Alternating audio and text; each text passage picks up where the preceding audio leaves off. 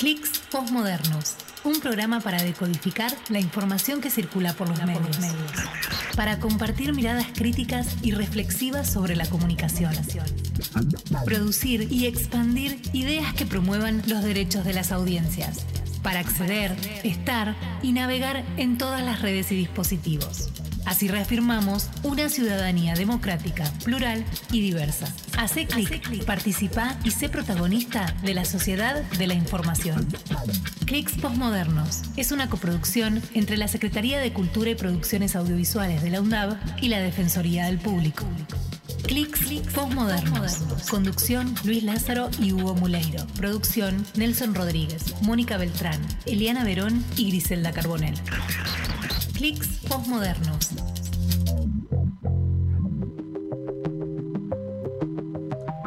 Muy buenas tardes, ¿cómo están? Bienvenidos a esta nueva edición de Clics Postmodernos. Hoy un programón que les va a encantar, me imagino, con un tema de, de mucha actualidad y para pensar el periodismo, pensar la geopolítica, pensar el momento de la información en el que nos encontramos y hoy con la gratísima presencia de Mónica Beltrán en lugar de nuestro amigo Hugo Moleiro que está disfrutando unas merecidas vacaciones. Moni, ¿cómo estás? Buenas tardes. Eh, ¿Dónde está Muleiro? Es la pregunta. Sí, ¿eh? no, sí, no, no tendríamos sabemos. Hacer un pedido de rescate. Pedido de rescate, pero acá estamos haciendo el aguante desde la Defensoría del Público con este gran equipo que nos acompaña. Buenísimo. Bueno, hoy vamos a, a hablar del caso de Julian Assange, el fundador de Wikileaks, esta organización internacional que, que dedicó buena parte de su actividad a tratar de es, desenterrar archivos escondidos, secretos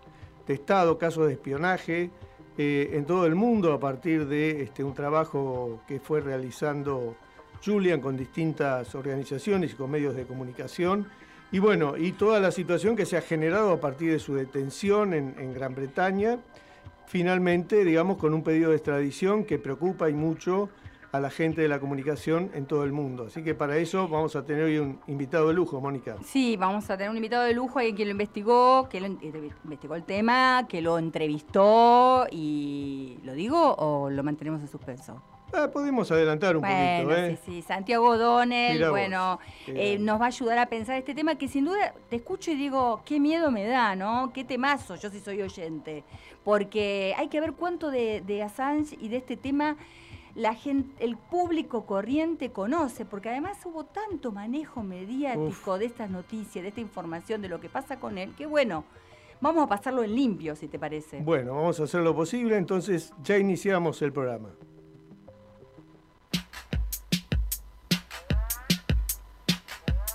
Clics Postmodernos, el programa que transita los caminos de la comunicación y la cultura.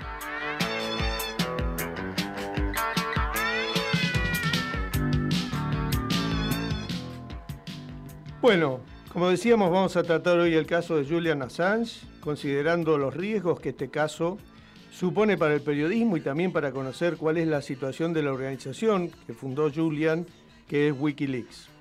Estamos en medio de un escenario mundial muy complejo, con varios conflictos en curso, y si bien es un lugar común decir que la verdad es la primera víctima de la guerra, lo cierto es que la desinformación y el desconocimiento son tan peligrosos como las bombas. Eh, estaba pensando que hoy, con la situación tremenda, explosiva en Medio Oriente, cuánto costo estamos pagando en términos de conocer realmente la situación que allí acontece, ¿no? Pero bueno, vamos a hablar de Wikileaks. Fue creada en el 2006 por un grupo de internautas anónimos, con Julian como portavoz.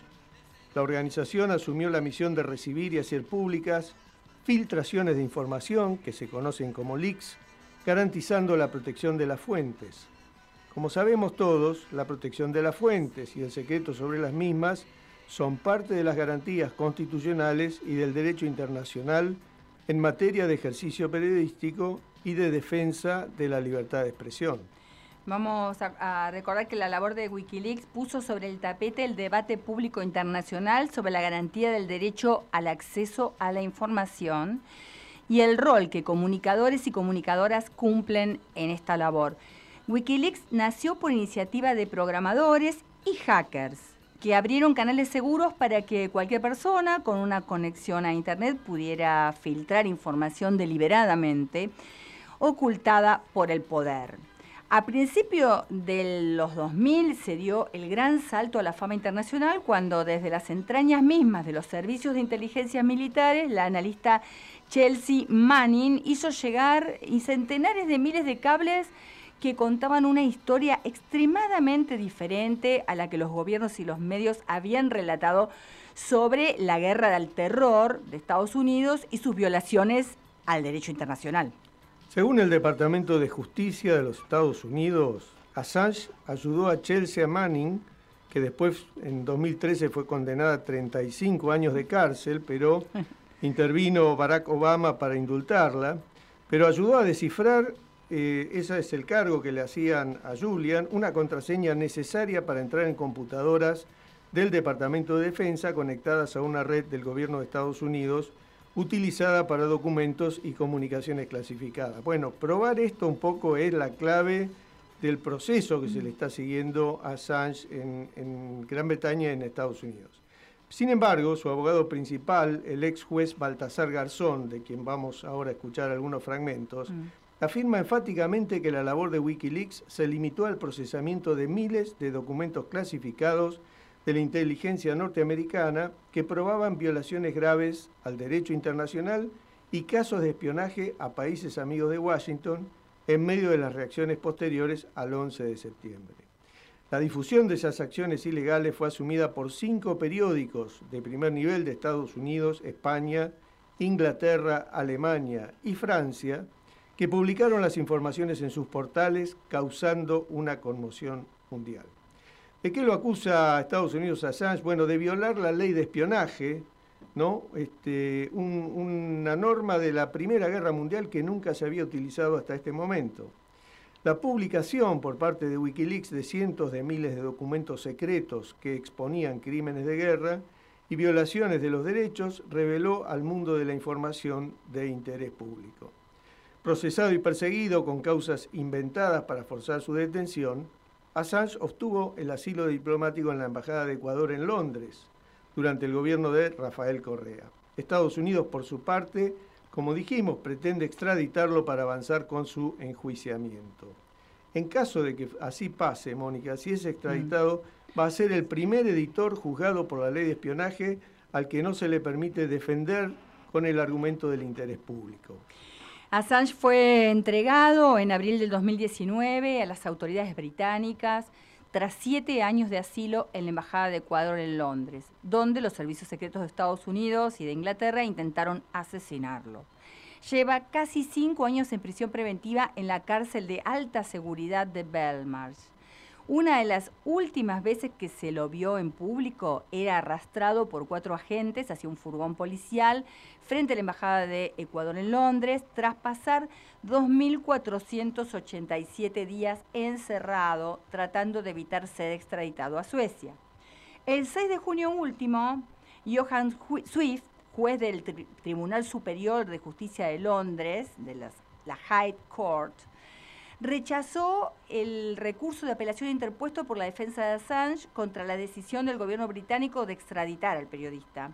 De esta manera, la justicia británica avala el dictamen del Ejecutivo de enviar al editor de Wikileaks a Estados Unidos para que sea juzgado allí. En ese caso, podría ser condenado hasta 175 años de cárcel en los Estados Unidos. ¿Va, a vivir tanto Assange? me pregunto. 175. Lleva bastante tiempo preso. Bueno, cualquiera en este país que se preocupe por la libertad de expresión debería estar profundamente avergonzado de que la ministra del Interior haya aprobado la extradición a Estados Unidos, el país que planeó su asesinato, señaló Wikileaks en un comunicado difundido en sus redes sociales. Ahora, vos sabés que en el caso, cuando se trascienden todos los cables que había mm. obtenido este, Wikileaks, ¿no? A partir del trabajo de Chelsea Manning, eh, hubo muchos periódicos de primer nivel eh, de varios lugares del mundo que reprodujeron en sus portadas estos titulares y fue realmente un escándalo mundial. Mm.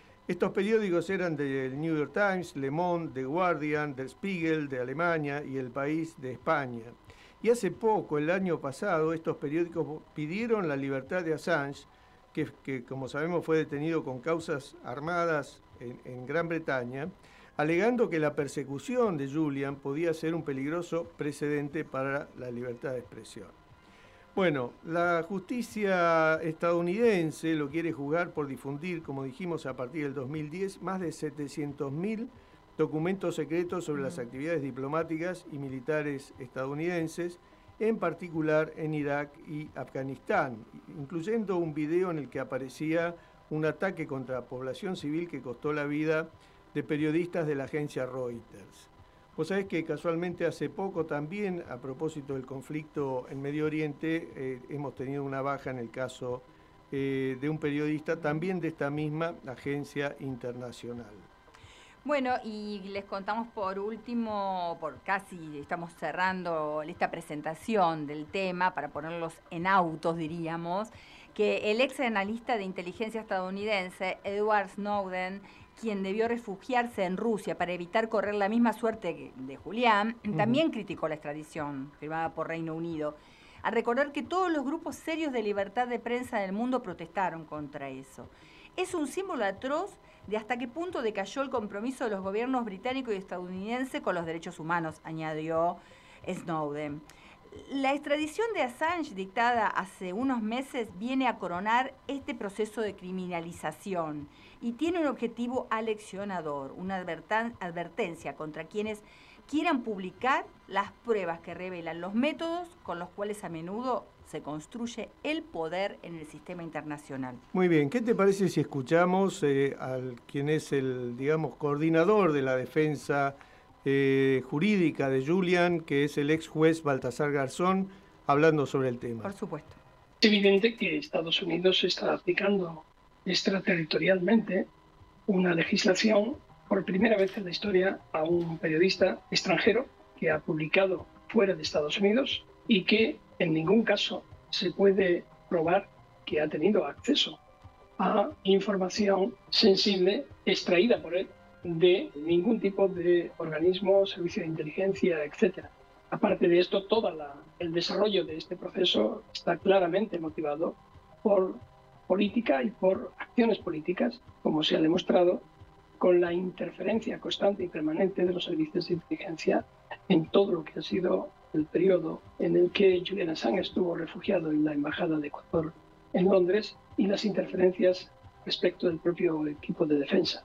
Resulta evidente para la defensa que el trato no puede ser ni independiente ni igualitario porque hay una serie de prejuicios establecidos contra Julian Assange que han sido manifestados reiteradamente por autoridades norteamericanas del más alto nivel y por tanto diplomáticos como eh, senadores, como congresistas, en las que incluso algunos pedían la aplicación de la pena de muerte respecto de Julian Assange. No hemos tenido acceso al material de defensa en un proceso que lleva ya casi 12 años ante un gran jurado bajo las más estrictas eh, medidas de secreto. Por tanto, la situación de Julian en un proceso en Estados Unidos sería altamente improbable que respondiera al principio de igualdad y de proporcionalidad y de un proceso con las debidas garantías. Bien, acá el ex juez Garzón nos, nos alerta un poco sobre cuáles son los riesgos y los peligros de esta situación, pero él también se refirió a la difusión internacional, con lo cual, digamos, también de alguna manera está planteando que medios de comunicación de primer nivel de todo el mundo, de alguna manera también son parte de este proceso de difusión que ha puesto sobre la, sobre la mesa el derecho al conocimiento público de la información en lugar de los secretos de Estado. A ver qué decía Baltasar. Al fin del día, Julian Assange y Wikileaks lo que hizo fue difundir una información que había llegado a sus manos y lo hizo con todas las garantías y a través de medios masivos de difusión los principales periódicos del mundo se hicieron eco y coadyuvaron de forma proactiva a la difusión de la misma y nunca han sido molestados. La respuesta está en que, evidentemente, un, un ataque judicial auspiciado con pruebas más que discutibles y obtenidas por mecanismos bastante irregulares, sería prácticamente imposible que se aceptara a periódicos como el New York Times, Washington Post, o como El País, o como Le Monde, evidentemente esto no hubiese sido posible. Finalmente han ido frente al elemento más débil de la cadena. Y sí hay que, desde mi punto de vista, hay que hacer una crítica bastante profunda a esos mismos medios que en un momento determinado arguyeron o dijeron que bueno que Julian había puesto en peligro algunas de las fuentes eso se ha comprobado que no es verdad nunca antes y la prueba está en el propio carácter de Julian Assange y cómo hasta el día de hoy se ha negado a poner en riesgo ningún tipo de esas fuentes y demuestra su, su, fortaleza, tanto psíquica como física, ante un proceso en el que se le ha dejado bastante solo por parte de estos grandes medios. No ha habido grandes campañas a favor, cuando desde nuestro punto de vista es uno de los casos más uh, flagrantes de ataque a la libertad de expresión. Esto que dice Baltasar Garzón me suena un poco, ¿no? Esto de que los medios dejan solos a veces a las personas y este que, instalan temas. Bueno. ¿Qué actualidad que tiene esto, en no? En su momento, claro, aprovecharon el impacto mundial que generó toda esta filtración de información. Y hoy tenemos un, un, invitado de lujo en el programa para, para hablar de estos temas, eh, alguien que estuvo personalmente vinculado con Julian y que además ha publicado distintos trabajos relacionados con estas, estos documentos que se fueron, que se fueron conociendo. Y enseguida, enseguida este, lo vamos a tener a Santiago O'Donnell para que se refiera a estos temas. Antes de, entrevistarlo y de seguir con el programa, te quiero eh, leer, eh, Luis, si te parece, un pedacito de una nota eh, que firma Santiago Donel sobre esto y que dice algo que también tiene mucha actualidad en este momento en el país. Dice, vivimos en un tiempo en el que la libre circulación de información de interés público se hace un imperativo democrático porque cuando no puede circular la información, del mismo modo que cuando no pueden circular las personas, las democracias mueren. Radio UNDAD, aire universitario que inspira. inspira. radioundad.edu.ar, voces críticas para construir futuro. Deporte sostenible, gestión deportiva y desarrollo sostenible. Deporte sostenible, salud, cultura, medio ambiente e inclusión social. Todos los martes de 13 a 14 horas. Yo niego al otro porque piensa distinto. Tú niegas la violencia institucional. Él niega lo que prometió en campaña. Tenemos memoria.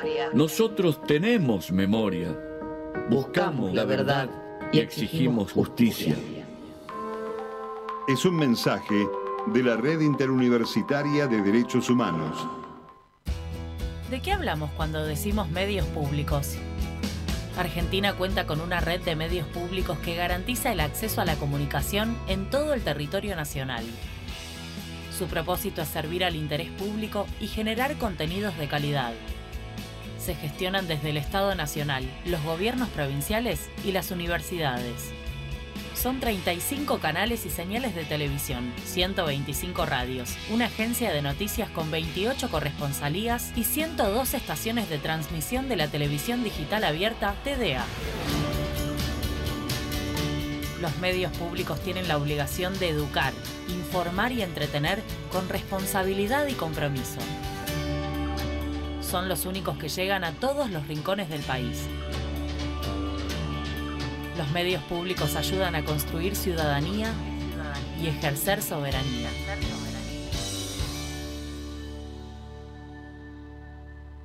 Radio UNDAD, la voz de la comunidad universitaria de Avellaneda. Radio UNDAD.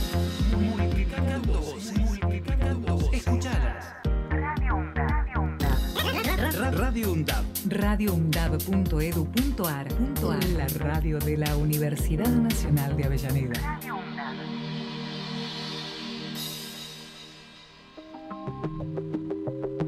Santiago O'Donnell, periodista, escritor, eh, se comenzó su carrera en el Buenos Aires Herald y rápidamente pasó a trabajar en dos de los diarios más importantes de los Estados Unidos, Los Angeles Times, The Washington Post.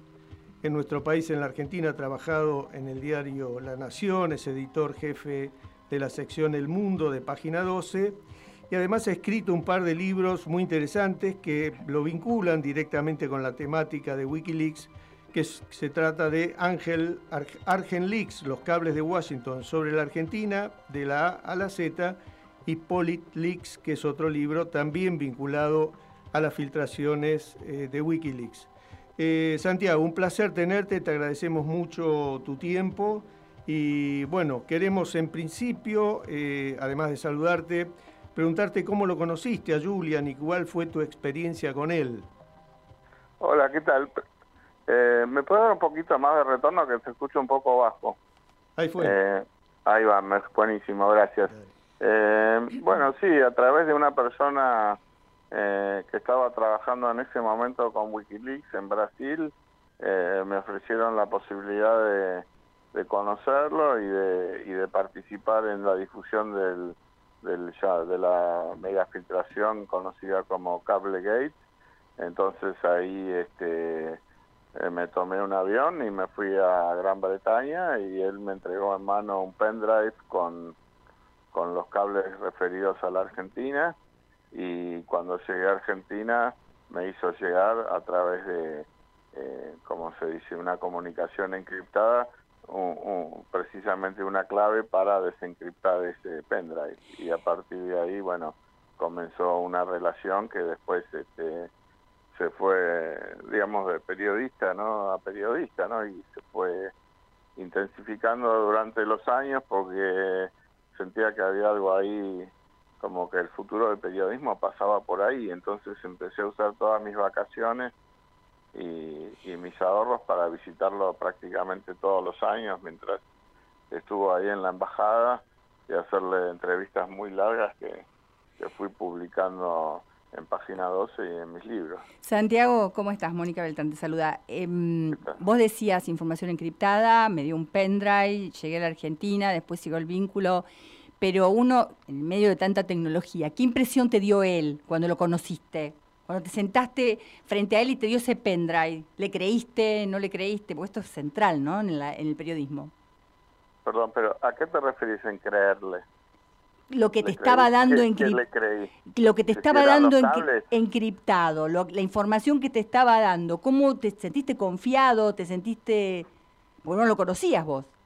No, yo no lo conocía, pero él ya había, digamos, él ya había publicado todos los, los o sea, en primer lugar, eh, Wikileaks existía hace varios años, pero fundamentalmente había publicado todos los, este, em, ¿cómo se dice?, los cables de la guerra de Afganistán, había publicado los cables de la guerra de, de Irak, había publicado los cables de Guantánamo, había publicado el famoso video de asesinato colateral, o sea, era una persona y una fuente, digamos, eh, muy conocida ya en ese punto, ¿no? Y, de vuelta, o sea, em, cuando, cuando se produce esta eh, mega filtración, lo primero que hace Assange es, distribuir los cables entre cuatro o cinco países, ¿no? Este, em, perdón, eh, cinco medios, ¿no? El New York Times, The Guardian de Londres en idioma inglés, eh, Spiegel. En, en alemán, el país de, en, de España en castellano y, y, Le Monde en francés. Y esos medios ya habían publicado ah, información. Y la propia secretaria de Estado, Hillary Clinton, había pedido perdón públicamente por lo que decían esos cables. E inclusive había habido, eh, qué sé yo, se disparó la primavera árabe con esto, eh, había habido, no sé si antes o después que yo recibiera el pendrive, eh, renuncias de embajadores en, muchos países. O sea, eh, cuando vi los cables, aparte yo ya había trabajado con cables desclasificados, sobre todo eh, a través de, eh, del, gobierno de Estados Unidos que lo, desclasificaba por un, Por un lapso de tiempo, ¿no? Que en los años, todos los cables de los años 70 y demás, que, que, que había, hay una... una mm, una fundación privada ¿no? que está en la Universidad de George Washington en la ciudad de Washington, que se llama creo que eh, National Security, algo así, ah, pero que digamos que viene desclasificando cables, con lo cual también yo ya conocía mucho lo, cómo era un cable del Departamento de Estado, ¿no? Eh, y, de vuelta, eh, el país de España ya había publicado algunos cables sobre Argentina, o sea, eh, yo recién veo los cables acá en la Argentina cuando me dan la posibilidad de desencriptarlos, pero cuando los vi era bastante evidente, ya te digo, era un fenómeno mundial de que eran cables verdaderos y inclusive la propia embajada eh, perdón, el propio Departamento de Estado los había reconocido como, como verdaderos, o sea que sí le creí. Absolutamente, Santiago. Y en Politleaks vos eh, iniciás el, el, libro con una entrevista bastante extensa que haces con él. ¿Cómo lo viste ahí? ¿Cómo te pareció que estaba él desde el punto de vista del proceso que estaba enfrentando, que tiene un costado, por supuesto, jurídico, pero sobre todo un aspecto político y en el caso de él también psicológico? Sí, este, mm, parte de, de un poco la relación que forjé con él, este, siempre recuerdo una frase de, Alberto Fuguet que dice el personaje siempre te lleva a la historia y sin personaje no hay historia, ¿no? Y yo siempre tenía un interés muy grande en él como persona, todo esto que me estás preguntando vos. Y eso en el en el lugar de él es casi lo último que él quería revelar. Él decía, no, no importa yo, importa lo que descubrí. No, no, no se enfoquen en mí, enfóquense en la información, ¿no? Que en realidad es un fenómeno más complejo, ¿no? Que por ahí no sé, pero, pero digamos en, en las filtraciones, no solo la de Assange, en general la prensa suele enfocarse en el filtrador y no en la información. Mm. Eh, Tomaca, por ejemplo, el caso del agua escondido, ¿no? También prácticamente nadie habló de lo que se filtró y todo el mundo sobre si el hacker era eh, respondía a los servicios de, de, la interna de Juntos por el Cambio, o si era una maniobra del gobierno, ¿viste? Y, se quedan en la anécdota, la anécdota nos quedamos. Sí, sí, pero ¿sabes lo que pasa? Que, que mm, por un lado tenés esta tentación de que para contar la historia mm. necesitas a ese personaje. Y, y por otro lado, eh, una cosa que he podido comprobar es que la historia es mucho más generosa con, con los filtradores de información que, que, el periodismo. O sea, mm. eh, cuando estos personajes aparecen, eh, y, y, aclaro que Assange no es un filtrador, Assange justamente publica información que le filtraron a él. Es un difusor, digamos, se cruza una raya pero en general, digo, cuando hablamos de los filtradores y, y, de algún modo el gobierno de Estados Unidos lo puso a Sánchez en esta bolsa, eh, tenemos que empezar, por supuesto, con el padre de todos, que fue Daniel Ellsberg, con los papeles del Pentágono. Y Daniel Ellsberg, si hoy mirás en Estados Unidos, lo tratan como un héroe directamente.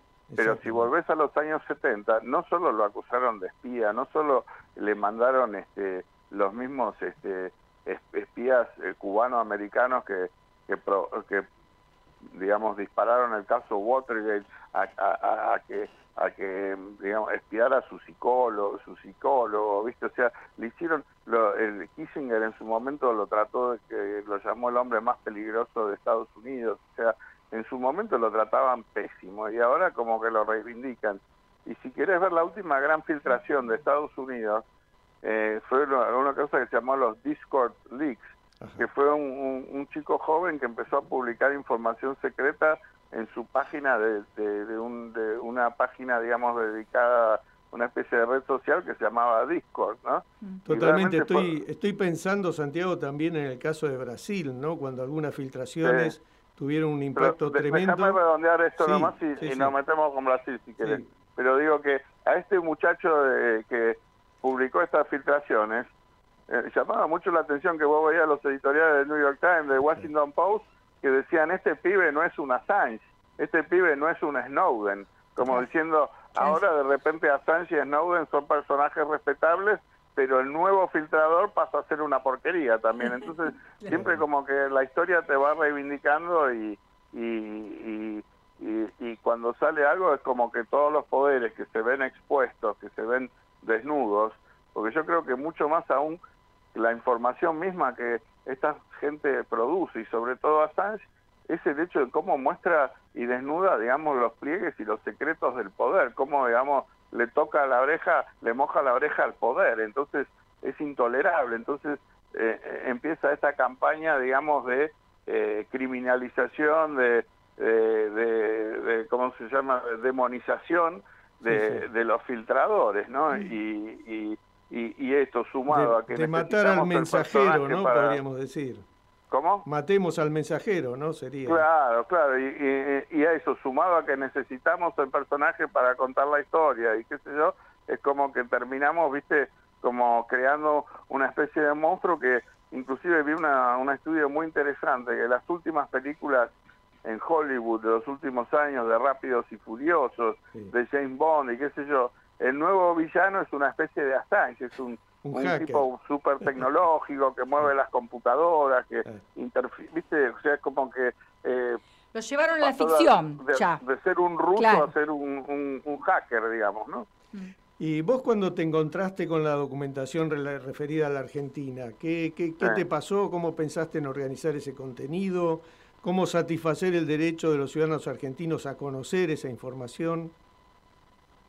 Sí, bueno, es una, o sea, son hay varios temas ahí, ¿no? Por un lado, hay mucha información que Página 12 no quiso publicar, lo cual, y era información muy, muy importante para mí, como es todo lo referido al Grupo Clarín, ¿no? Y, a la relación con el gobierno de Estados Unidos, que no, no era precisamente periodística, ¿no? Mm. Y, por supuesto, eh, en ese momento, eh, Nisman era apoyado por el gobierno de los Kirchner y, por lo tanto, el diario no quería publicar, o mejor dicho, tomó mi cable y se lo dio a otro periodista para que diga exactamente lo contrario a lo que decía el cable, entrevistando a Nisman y desmintiendo todo lo que decía el cable. O sea, por un lado había cierta información que no se podía publicar, por otro lado había cierta información que, digamos, fue, eh, específicamente en el caso de Nisman, editada para reflejar lo que en ese momento era de una cercanía de Nisman con el gobierno de los Kirchner. Algunos mecanismos eh, claros de censura, ¿no? Sobre, sobre la información. Sí, o usar la información para hacer la defensa antes de darla, digamos, ¿no? Una cosa así fue.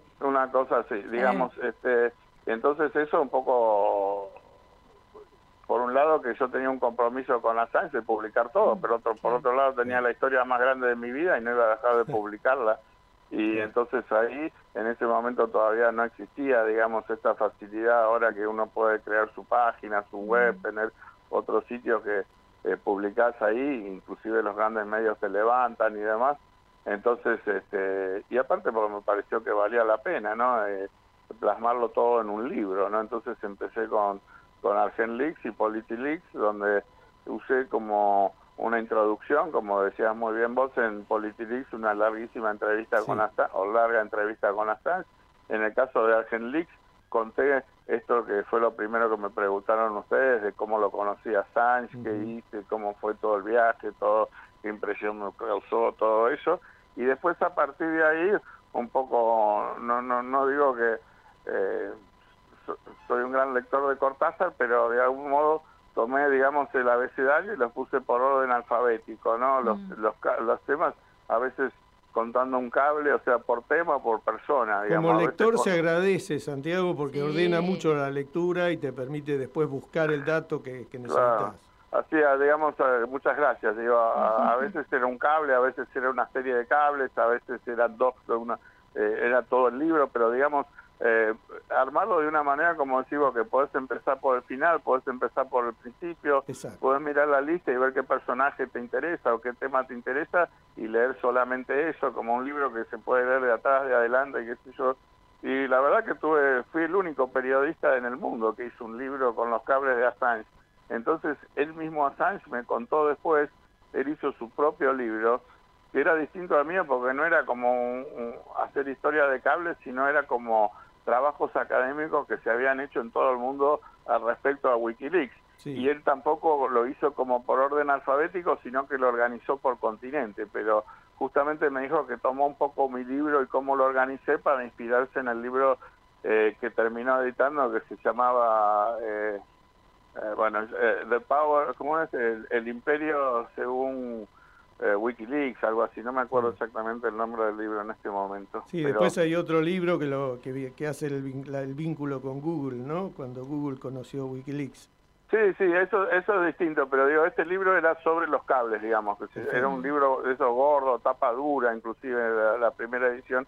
Después, como decís vos, el, libro de, de, cuando Google conoció a Wikileaks es un libro un poco que expone de manera muy, muy interesante la relación entre Silicon Valley y, digamos, el, el, complejo militar industrial estadounidense, ¿no? El Pentágono. O sea, que uno por ahí tiene la idea de que estos, este, ¿cómo es que le dicen ahora? Unicornios, estos grandes este, empresarios de, de, tecnología, son unos pibes jóvenes, hippies, viste, que usan remerita y pantalón y y, y, quieren, lo único que les interesa es la libertad de Internet y qué sé yo, y cuando te metes un poco como se metió a Sánchez, digamos, de las tantas revelaciones, podríamos estar dos días hablando de todo lo que aprendí de Sánchez y de todo lo que le reveló al mundo, ¿no? Pero en este tema en particular lo que él mostraba era la, la intensidad de los de los nexos, ¿viste? Entre entre el Pentágono, como que estos pibes justamente eran el principal aliado del Pentágono. Y aparte, como tenían esta fama de hippies eh, ingenuos, les servía mucho más, porque eran, por ejemplo, no sé si este es un ejemplo del libro en sí, pero creo que sí, ¿no? Que decía que, por ejemplo, que Google Maps fue desarrollado por la por la Armada los servicios militares norteamericana, por la US Navy, y después se lo dan a Google para que lo termine de desarrollar, digamos, no lo ve también, por ejemplo, en Hollywood, todas las películas que hacen, digamos, para eh, sostener, digamos, la política exterior y sobre todo la política bélica de Estados Unidos, ¿no? Como que hay una relación muy grande, pero en el caso de Silicon Valley era mucho más, ¿viste? Él explicaba cómo, que si el dueño de Google había trabajado eh, durante, el, director ejecutivo había trabajado durante 10 años en la CIA, después iba a Google, después volvía, digamos, al gobierno, de, y como que había muchísimos lazos y también, viste, como que no son todos iguales. Este, él siempre criticó a Facebook por encima de todos, creo que nunca tuvo cuenta en Facebook. Siempre había Twitter dentro de todo antes de que llegue Elon Musk. No, no sé, no, volví a hablar con él desde que lo compró Elon Musk, pero había como siempre Twitter, por ejemplo, alertó a Wikileaks cuando una corte secreta en Estados Unidos los hizo testificar o, entregar materiales de Wikileaks, o sea, como que Twitter era un poco más independiente, o sea, que no son todos iguales, ¿no? Después, por ejemplo, el dueño de Amazon directamente creó su propio medio de investigación de filtraciones, se, se llevó a todo el equipo que había trabajado con Snowden en sus revelaciones y creó un sitio llamado The Intercept que tuvo mucha importancia. Exactamente, en el caso de Brasil, ¿no? También.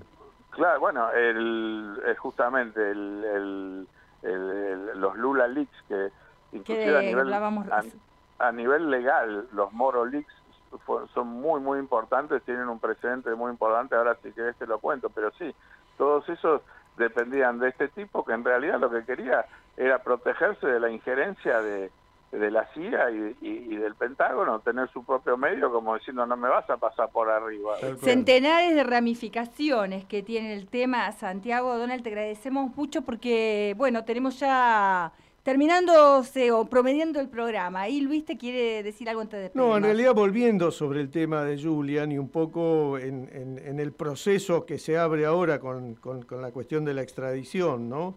Preguntarte a tu juicio cuál es la discusión de fondo que se plantea ahora con la prisión y posible extradición de Julian hacia los Estados Unidos. Bueno, la cuestión de fondo es quién decide, viste, si sos un periodista o no.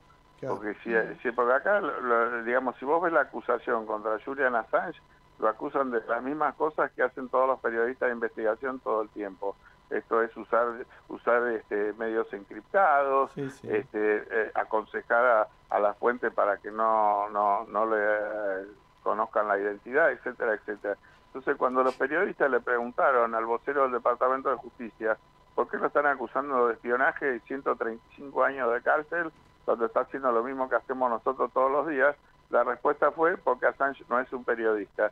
Y está definido él por el gobierno de Estados Unidos como eh, el fundador de un servicio de inteligencia privado hostil. Esta es la definición jurídica que usan para acusarlo. Entonces, si los gobiernos van a decidir quién es periodista y quién no, por ahí el día de mañana deciden que Radio UNDAP no es periodismo, Página 12 es periodismo, La Izquierda Diario no es periodismo, La Nación es periodismo, y entonces el gobierno termina eligiendo periodistas.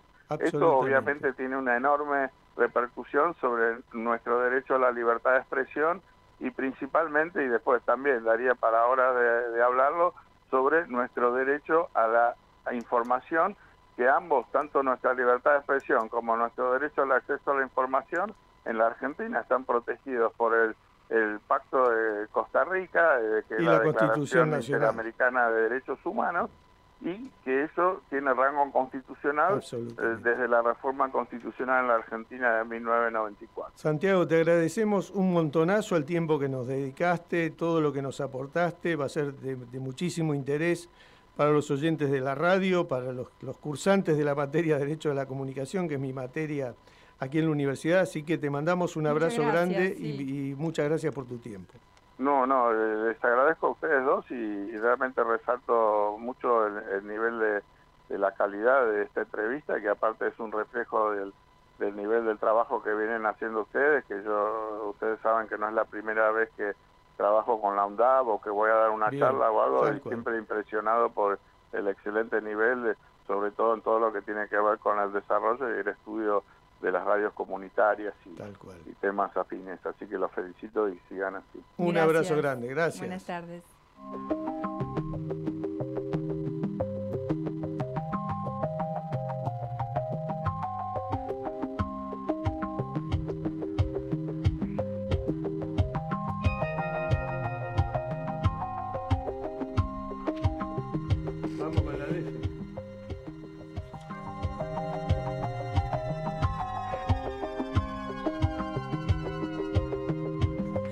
Bueno, decenas de ramificaciones. no, este pero además es cierto, era imposible terminar esta nota, porque eran tantas las Se ramificaciones. Te van caminos para un lado, para el otro. Y bueno, de alguna manera yo cuando le pregunté qué le pareció, quise hablar de la impresión, ¿le creíste en el sentido de que vos ves a una persona y decís, le creo todo. No te encontrás a con nivel, ese montón de datos. Claro, ¿no? Impresionante. Bueno, justamente una experiencia interesante es saber qué opinan las y los jóvenes, los estudiantes y las estudiantes de, la de nuestra universidad, de la Universidad de eh, Avellaneda, porque se los entrevistó en la semana y se les preguntó sobre Assange y sobre los Wikileaks. A ver qué A ver.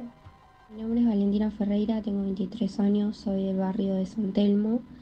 Mi opinión sobre el caso Assange es que él debería estar libre, ya que la información filtrada o la información publicada en anonimato en Wikileaks es un derecho de información de interés público. Creo que es una forma de que él esté libre de defender la libertad de expresión.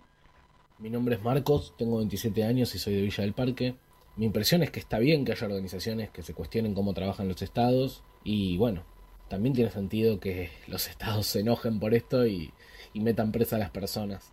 Mi nombre es Tomás, tengo 28 años, soy del barrio del Magro. Mi opinión sobre el caso es que estoy de acuerdo con lo que hace esta persona. Me parece un acto valiente y coincido con él en, en que hay cosas que se deben difundir. No estoy de acuerdo con que esté condenado. Entiendo que las políticas estadounidenses tengan la necesidad de condenarlo, pero por una cuestión estratégica de poder.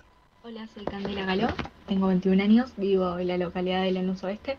Con respecto al caso, considero que debería estar libre porque no solo publicó información, que es un derecho a la sociedad saber las cosas que pasan en el mundo, sino que, permitió que se sepan también muchos, muchas cosas que estaban pasando con respecto a guerras y todo ese tipo de atrocidades que no solo deben ser esclarecidas, sino que como periodistas tenemos el derecho eh, no solo a saber, sino a poder informar. Audiencias con derechos el clic moderno.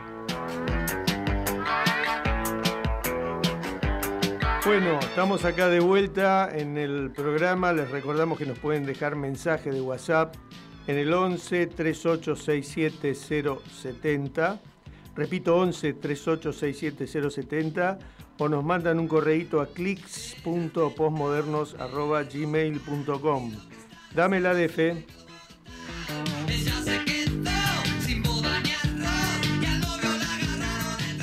Bueno, vamos a dar un poco de algunas cuestiones que centralmente trabajó la Defensoría del Público de Servicios de Comunicación Audiovisual en la última semana porque estuvimos presentando, Luis, un trabajo eh, que es realmente de, mucho interés para las audiencias porque es recopilar la historia de la democracia argentina y la comunicación digo, uno dice, qué grande, ¿no? Esto es como mucho, 40 años de democracia se cumplieron, pero nosotros el trabajo que nos dimos es decir, bueno, a ver lo que pasó en la realidad, en los 40 años de democracia, ¿cómo influyó en el periodismo? ¿Cómo cambió las maneras de informar?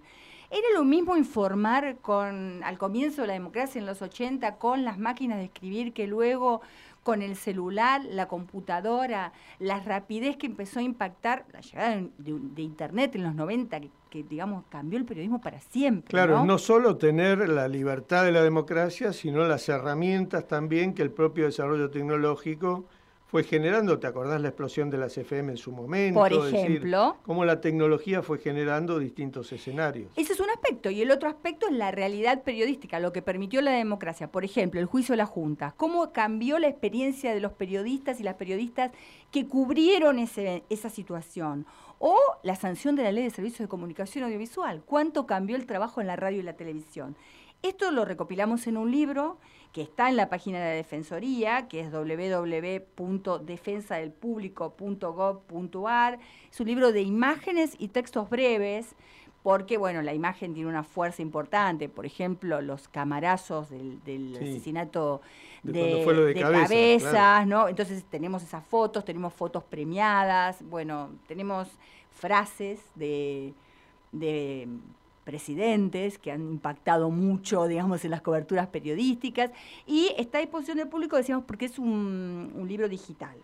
Acompañamos esto con una serie de podcasts que están en Spotify y también en la página de la Defensoría y que se llaman Contar los 40. Y hoy trajimos para eh, compartir con ustedes un, avance, un, un, avance, claro, una muestra de estos podcasts que luego seguramente vamos a poder ir compartiendo y escuchando. A ver. La Defensoría del Público presenta... Sí, el desparpajo y el destape se dan desde mediados de los 80. Porque nadie tenía ganas de trabajar lleno de censura alrededor. Los 90 fueron los años en los que pasó todo. Regulación, privatización, concentración. O expresar voces que no tenían un lugar. El secreto de Gran Hermano es el desdoblamiento de la realidad. Una manera de hacer radio tan, tan original. Una tradición del stream que no sé hasta dónde llegará, pero que tiene algo propio. La audacia, si querés, de fundar la primera defensoría del público del mundo de competencia nacional. Estamos viviendo una época de cambios profundos y vertiginosos. Contar los 40. Contar los 40. Democracia y comunicación en Argentina. Encontranos en defensadelpublico.gov.ar y en las plataformas de podcast. En, defensa, de las audiencias. Bueno, este, ahí está planteado entonces los aportes ¿no? y, y, el rescate que ha hecho la DEFE en relación con, sobre todo la perspectiva de la información y estos 40 años. Así es a partir de, los desarrollos tecnológicos, de las nuevas aplicaciones y de los hechos políticos, los hechos culturales ¿no? que nos han ido marcando en este tiempo. Y como siempre aprovechamos la oportunidad, Luis, para decirle a las audiencias que tienen la posibilidad de reclamar en la Defensoría del Público por cualquier situación que vean de contenidos o de falta de acceso a, eh, contenidos en los medios audiovisuales. Así que defensadelpublico.go.ar es eh, la página. Vamos ahora a, hacer como un pequeño homenaje. A ver. ¿qué hay? Este programa se llama Clics Postmodernos y resulta que hablábamos de 40 años de democracia y esta semana se cumplieron 40 años de el, disco Clics Modernos de Charlie García. El famoso que nos inspiró, ¿no es cierto? Así que aquí va el homenaje. Bueno, esta canción ya está como pasada de moda. Las cosas cambian muy rápido acá. Algunas veces cambian mal, otras bien. Y este, hace poco la cosa cambió para bien. Se debe haber equivocado la historia con nosotros, porque siempre nos pasa mal. Así que esta canción de alguna manera refleja, qué sé yo, la era paleozoica, no sé. Escuchen el sonido de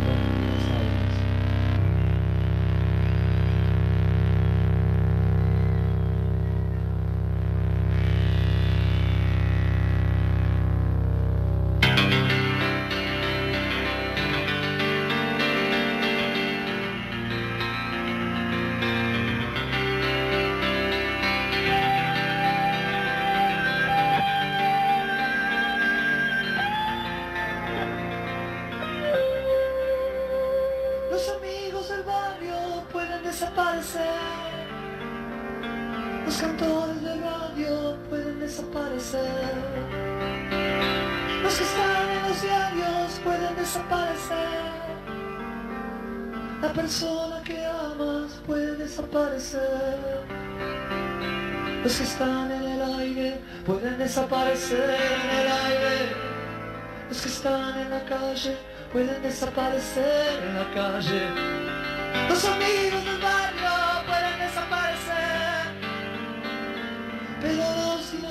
dinosaurios iban a desaparecer. No estoy tranquilo, mi amor, es sábado a la noche un amigo está en cana. Oh, mi amor, desaparece el mundo. Si los pesados, mi amor, llevan todo ese montón de equipaje en la mano. Oh, mi amor, yo quiero estar liviano. Cuando el mundo tira para abajo, es mejor no estar atado a nada. Imaginen a los dinosaurios en la cama. Cuando el mundo tira para abajo, es mejor no estar atado a nada. Imaginen a los dinosaurios en la cama.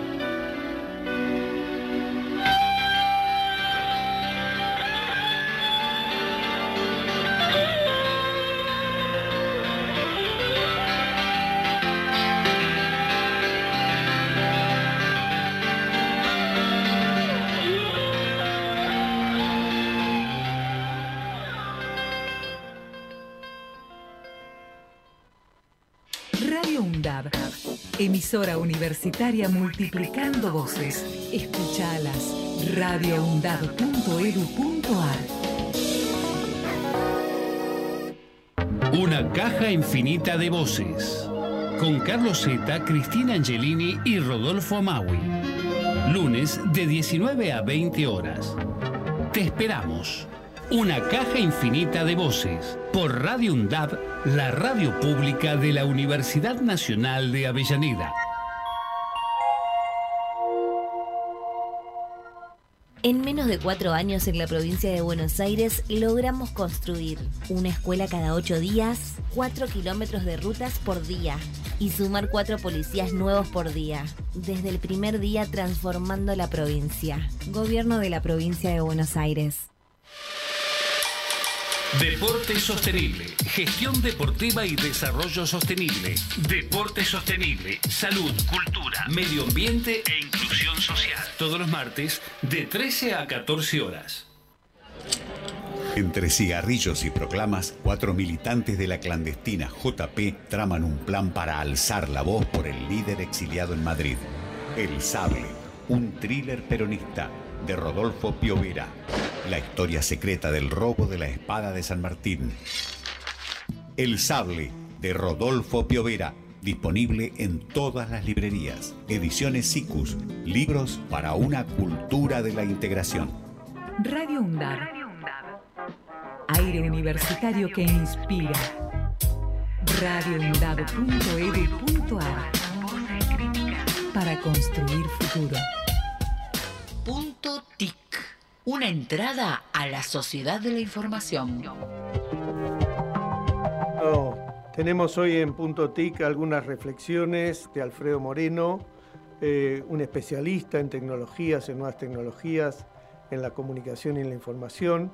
Y especialmente en este momento es interesante escuchar la, la perspectiva de Alfredo en relación con la reciente adjudicación de bandas de frecuencia del espectro radioeléctrico para el desarrollo de una nueva tecnología de la comunicación como es el 5G. Así que vamos a ver qué opina y cuál es la mirada de Alfredo en relación con este tema. Bueno, la tecnología 5G, por un lado, aporta enormes ventajas para poder desplegar una red totalmente basada en fibra óptica, como es este, esta tecnología de quinta generación. ¿no? Eh, las tres características más importantes que la diferencian de las tecnologías anteriores, 4G, 3G, etcétera, es que por un lado es mucho más veloz que la conocida 4G, que, ¿qué quiere decir que es más veloz? Que se puede, la transferencia de datos puede ser hasta 10 veces mayor que la que conocemos actualmente. Eso permite pensar en transferencias de 100 MHz por segundo, entonces, bueno, da esa capacidad, ¿no? 10 veces más veloz que la anterior. La otra que tiene es más segura la tecnología por el tema de la latencia que hay en la comunicación. La latencia es el ruido que hay que se puede filtrar en, en los enlaces y que deforman un poco el contenido que se está transfiriendo, con lo cual para poder tener una red segura hay que tener dispositivos que vuelvan a decodificar y codificar el contenido, o sea, modular y demodularlo, de forma tal de volver a de garantizar su origen, digamos, su calidad de origen.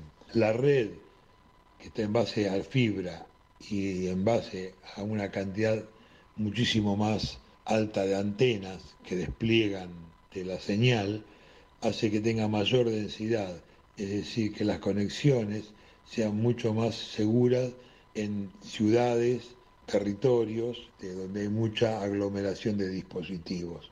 Entonces, a diferencia de las tecnologías anteriores, no se produce lo que se llama el calentamiento celular y que empieza a haber errores eh, o demoras en la conexión.